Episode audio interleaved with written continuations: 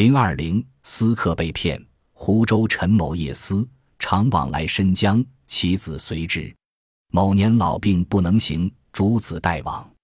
子过某镇，相传投立。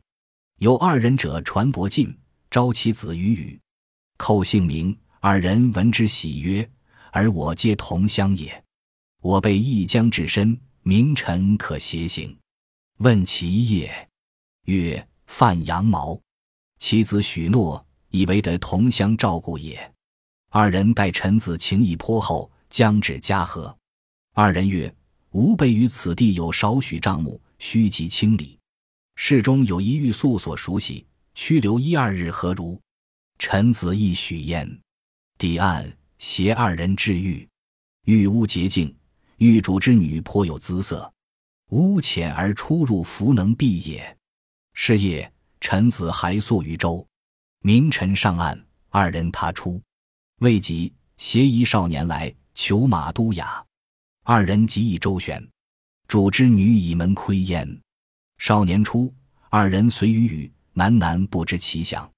垂晚有客来招二人饮。二人曰：“陈君无同乡至好，欲请我二人当与陈君邪？”客曰。幸甚，正患客少耳。二人遂拉臣子行，至则是将近，为寥寥数营，事甚静雅，居斩连着。臣子沉醉如泥，睡梦中忽觉拳足交加，痛不能忍。惊醒，则身在一舟中。清晨所见少年上座，仆从是两旁。少年拍案曰：“此必骗子一流。”痛斥之，使其直说。臣子不知所措，即向少年叩首曰：“余既好人家子弟，非骗者。因吕树住居性命行业。”少年闻之曰：“一有事哉！彼二人骗我六百金，而赚汝来此业，可恶甚矣！然汝身上作此丑态，尚未绝耶？臣子固身上衣服人衣，头书记，耳干环，腰下束裙。”为连半如船耳，自惭不已，曰：“吾最后如死人，若被捉弄，全不知觉。乃知情者，酒中之用迷药也。”少年抚思良久，曰：“是矣。与东之卖女亦是若被作狂，并欲主亦未知也。是烧妖淫者，真亦当耳。”乃纵臣使去。臣出，急忙至泊船处，船已不知何往。二州人在岸上哭，口之云：“请二人来，命吾辈上岸饮。”言耳传自有人照顾，吾差以为主人要好也，故不疑。不料连船去矣。及密至是稍饮酒处，则既无一人。又寻遇主人，主人怒曰：“吾叔与弟皆入降，其养女妾者也。”该少年欲娶妾者，彼二人伪言欲东域卖女，并引一剑以坚其信。既成意，则设计罪臣而为女装，成夜纳诸少年，得金六百。反之，陈子伯传处，代州人上岸，即摇州而已。而陈子之私数百金，亦为索取骗矣。既骗少年，又骗臣子，兼骗船户，一脚已在。湖州的陈某经营私业，经常来往于申江，他的儿子也常跟着他出来做生意。有一年。陈某年老多病，不能再出去做生意了，就让他的儿子带他去申江。那天，陈子立在船头，有一条船靠近他们停了下来。船上有两个人向陈子招手问候，询问他的姓名。他们听说陈子是湖州人，都非常高兴，说：“咱们是同乡啊，我们也要去申江，明天咱们可以一起出发。”陈子问起两人的生意，他们回答说。范羊毛，陈子应了一声，以为可以得到同乡的照顾。两个人待陈子也确实很好。快到嘉禾的时候，两个人说：“我们在这儿还有一些账目需要清理，市内有一家我们熟悉的旅店，委屈您跟我们在这儿留住一两天，行吗？”陈子答应了他们的请求。上岸后，三个人来到旅店。这间旅店非常整洁，店主的女儿很有几分姿色。因为旅馆不大。大家出入时都不能彼此回避。当天晚上，陈子回到船上睡觉。第二天上到旅馆找他们时，那两个人已经出去了。没过多久，两个人跟一位少年一起回来了。少年穿着华丽的衣服，骑着高头大马。那两个人对少年点头哈腰，极力讨好。店主的女儿靠在门上往外看。少年出来后，那两个人又低头跟少年商量着什么。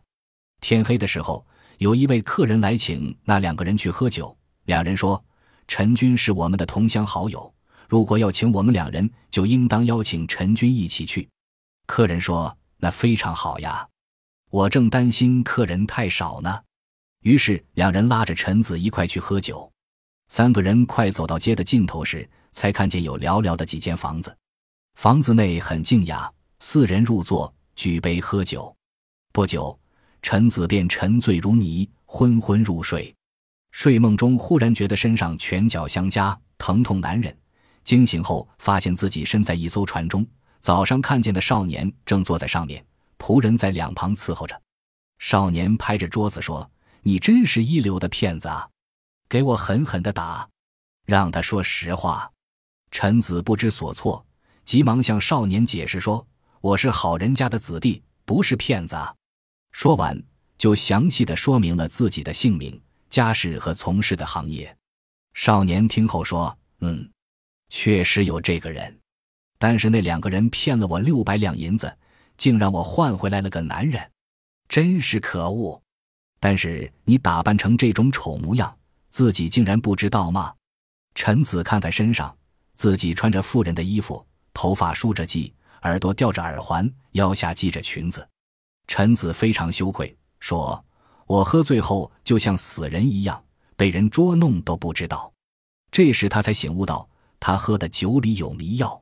少年想了一会儿，说：“我想是这样的，店主要卖女儿，也是他们在搞鬼。店主本身也不知道，那个邀请你们喝酒的人跟他们是一伙的。”少年放了陈子，陈子出来，急忙到停船的地方，但是船已经不知去向。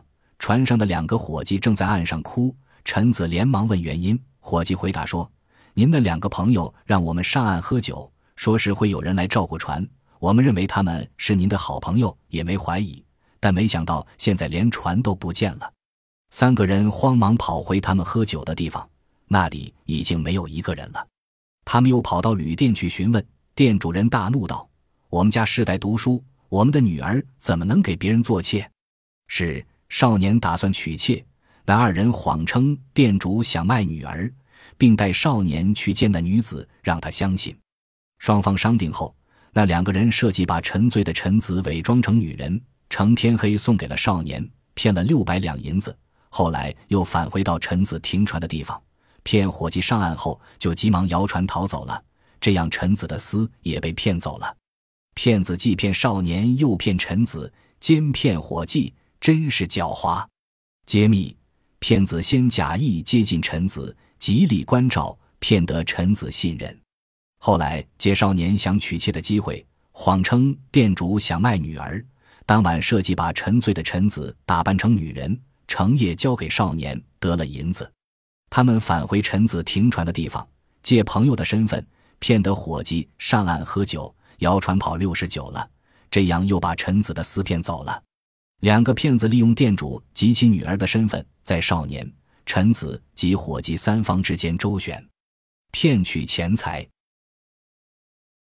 本集播放完毕，感谢您的收听，喜欢请订阅加关注，主页有更多精彩内容。